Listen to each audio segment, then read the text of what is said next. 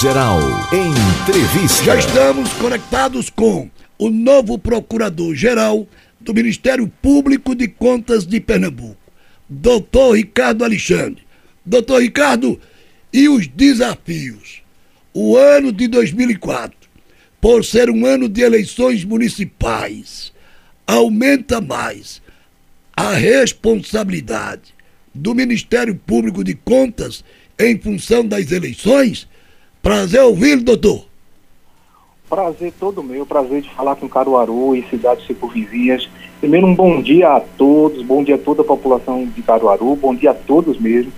É, na realidade, o ano eleitoral é sempre um ano muito complicado, né? Porque, em primeiro lugar, tem gente que está no poder e quer usar o dinheiro né, para fazer campanha. A gente tem que estar atento a isso. Mas tem o outro lado, né, que são pessoas que estão fora do poder, querem chegar ao poder, que vão concorrer na eleição e que ficam querendo fazer várias denúncias, né, várias denúncias para tentar manchar o nome do adversário. Então o Ministério Público de Contas tem que estar olhando cada uma das denúncias com uma lupa, né? olhando com todo cuidado para evitar que passe alguma coisa importante sem que a gente tome alguma providência e evitar também que essas denúncias sirvam só para manchar o adversário, né? como, como acontece bastante. Então todo cuidado é necessário, faz pouco, para que a gente consiga fazer com que o processo eleitoral ocorra da maneira mais tranquila e mais justa possível para que as pessoas possam eleger com tranquilidade sem influência desse tipo aí, os seus candidatos, o melhor que seja para a população em geral. Muito bem, doutor Ricardo Alexandre, em tempos de fake news, esse trabalho fica até um pouco mais complicado, principalmente em ano eleitoral? Fica terrível, a, a, a tecnologia está evoluindo muito rápido. Né? Eu estava num encontro agora recente, eu vou dar logo, logo esse aviso a população de uma coisa que vai acontecer. Né? Da, da, da a inteligência artificial está se desenvolvendo muito rápido a gente tem visto aí vídeos falsos, né? A gente só, só via é, é, notícias falsas. Agora você vai ver vídeos do seu candidato dizendo algo para você que é absurdo e você vai ter que investigar para saber se aquele vídeo é verdadeiro. E uma coisa que me assustou, me assustou muito, né? É, o pessoal da inteligência artificial mostrando que agora estão conseguindo entrar em grupos e pegar, por exemplo, uma, uma mensagem de áudio de sua mãe querida e depois fazer um áudio dela mesma, como se fosse a voz dela, pedindo para você votar em alguém. Então a gente não pode confiar mais em nada, nem no que nem mensagem que manda para a gente, a gente tem que confirmar com as pessoas para evitar que a coisa é, é, é, é, piore, né? Então, a gente aqui, claro, a gente está no Ministério Público de Contas atuando com a maior atenção do mundo, chegam notícias para a gente, a gente não vai começar um procedimento para investigar alguém, para bater na imprensa, só de ir para a imprensa já sujou o nome, sem tentar antes verificar se aquilo ali é verdadeiro. Quando chega, por exemplo, uma notícia sobre um determinado político e está no período eleitoral, eu adoto como procedimento fazer, em primeiro lugar, uma investigação sigilosa, né, sem fazer nenhum alarde para que aquilo ali não seja utilizado dessa maneira. Agora, cada um de vocês, vocês, todas as pessoas que estão me ouvindo, presta muita atenção nessas mensagens que chegam pelo WhatsApp.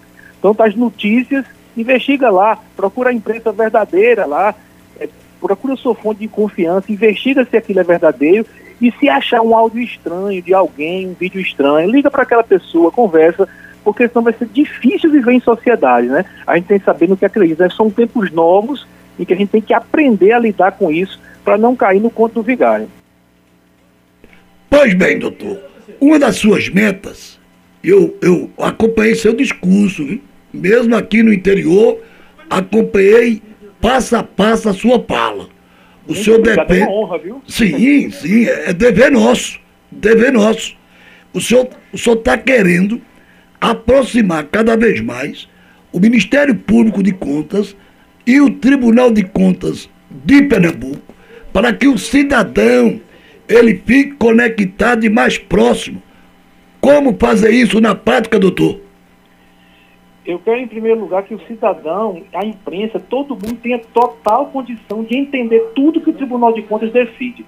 Porque tem muita gente da área de direito, gosta de falar num linguajar que as pessoas não entendem, e as pessoas acabam desistindo de ler as notícias sobre o tribunal, decidindo de, de, de é, não acompanhar coisas que são importantes para a vida. Eu estava até dando um exemplo outro dia, me permita dar esse exemplo, que às vezes o sujeito está lendo uma notícia sobre o tribunal e diz que o tribunal concedeu uma cautelar. E o cara faz, meu Deus do céu, o cidadão lá está no seu local, não tem, não tem nenhum, nenhuma noção sobre aquilo. O que é uma cautelar? Aí eu tenho dito para as pessoas, vamos explicar o que é isso. Aí eu, expliquei de certa forma para a pessoa e funcionou bem. Eu cautelar é um EPA. Imagina aquele pai de família que chega em casa à noite e está tendo uma festa em casa. Vê lá os filhos, tem gente bebendo, tem gente é, é, é, consumindo alguma, alguma coisa que ele não sabe exatamente o que é que é. Aí ele bate a mão na mesa, epa! Para. Aí ele vai olhar, ele não sabe se tem nada de errado. Ele olha, será que as pessoas estão aqui estão de maior? Está bebendo aqui, não tem nenhuma criança? Olhou, olhou, pare, parece algo errado. Ele olhou. Se tiver tudo certo, ele não, não é nada não, pode continuar. Se tiver alguma coisa errada, ele toma providência. Então, cautelar isso. Alguém aí de Caruaru mandou notícia pra gente e a gente vê um contrato que está sendo feito, supõe, pela prefeitura, que parece ter algo errado, que o valor parece estar mais, pode ter tido algum desvio, aí o tribunal diz, epa, para, que eu vou olhar o que, que é isso. Aí depois ele apura, às vezes, não, isso aqui o preço está maior porque o preço desse negócio aqui subiu mesmo. Então está correto. Aqui não houve nenhum desvio, parecia, então continua. Ou ele pode dizer, ah, aqui está errado, você botou dinheiro no bolso, nós vamos lhe punir. Então eu quero dar exemplos assim, quero explicar para a população, cautelar isso. O tribunal não diz que nada está errado, mas também não diz que está certo. Diz que está parecendo errado. Então dê um EPA aqui, para aí, prefeito, não paga nada, não anda com essa licitação, a gente vai ver o resultado. Então eu quero fazer isso.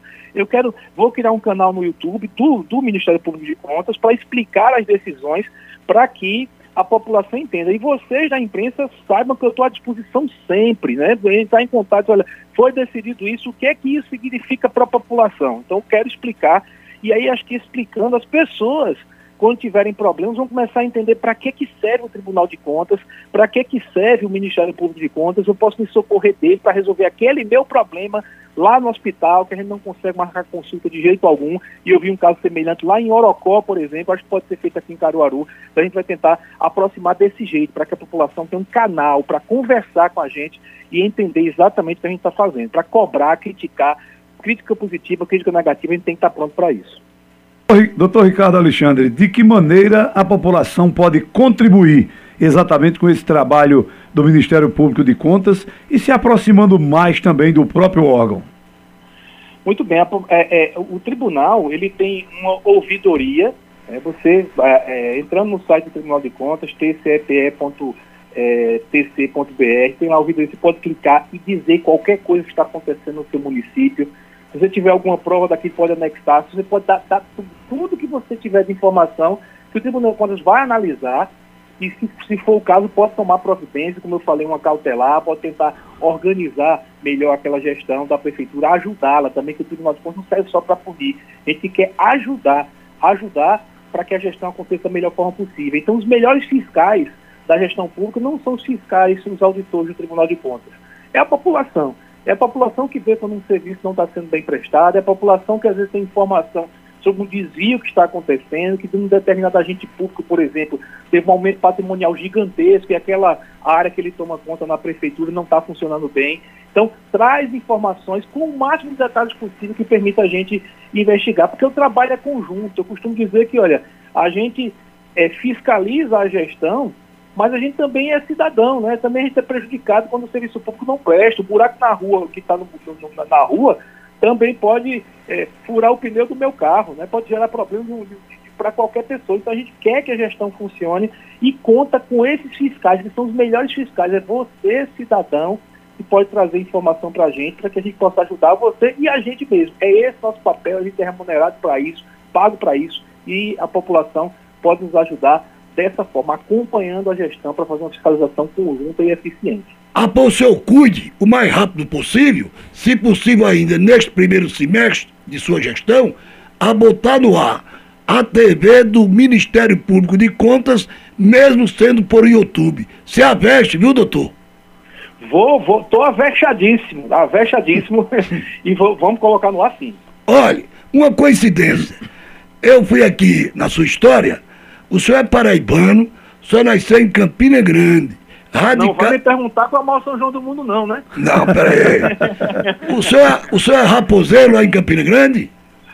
É, eu sou raposeiro, sou vermelho de preto.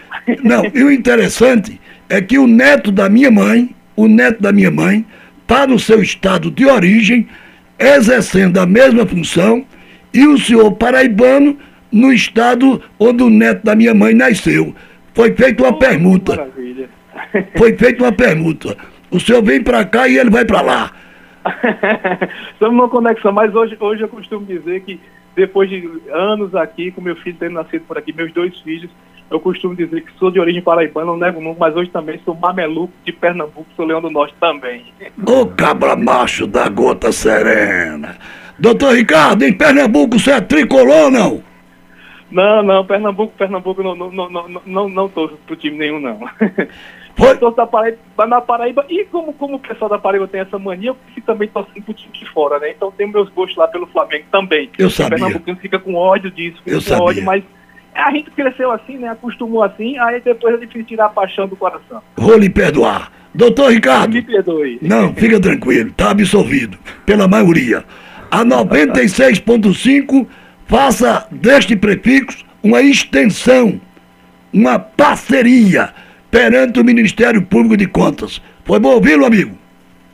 Muito bom ali. E também ah, que, que, que, a, que, a, que, a- que a Rádio Cultura faça também no Ministério Público de Contas também um parceiro. E toda a sociedade, nós somos parceiros da sociedade e vamos batalhar para que todo mundo consiga viver melhor nesse país.